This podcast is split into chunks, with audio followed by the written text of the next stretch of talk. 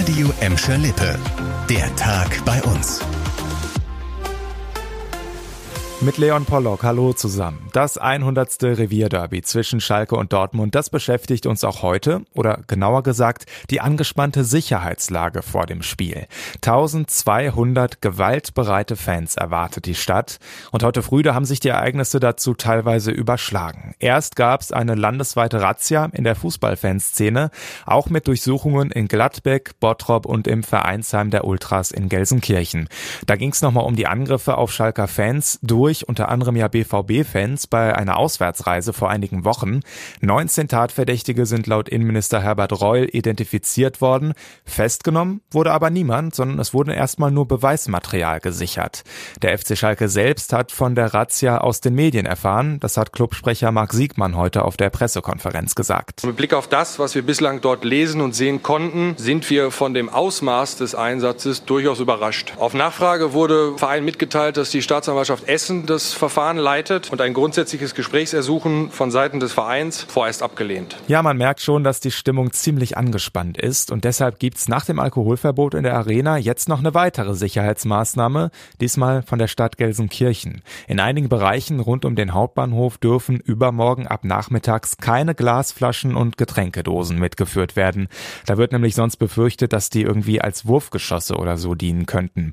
Grundsätzlich geht's für uns alle ja letztlich nur um eines, einen wichtigen Sieg im Kampf gegen den Abstieg.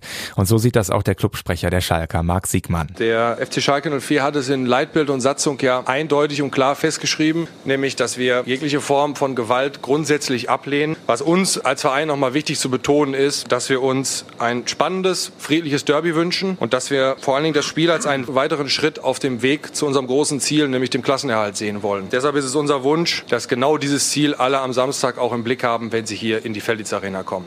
Wer heute frei hatte und ja, vielleicht so gegen 11 Uhr immer noch schön im Bett lag, ja, der wurde ziemlich unsanft geweckt.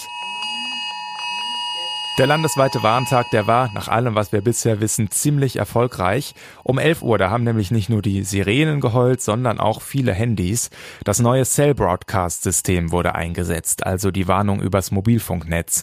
Und weil die Warnung heute zentral durch die Landesregierung ausgelöst wurde, sind auch einige Werbetafeln in unseren Städten aktiviert worden. Wer sich schon mal vormerken will, den nächsten landesweiten Warntag, den gibt's dann im Dezember.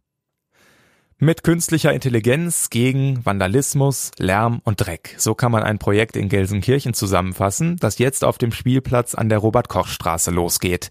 Ja, der Spielplatz in der Innenstadt ist ein bisschen das Sorgenkind der Stadt. Immer wieder gibt's da Beschwerden, weil Jugendliche nachts Party machen oder ihren Müll hinterlassen.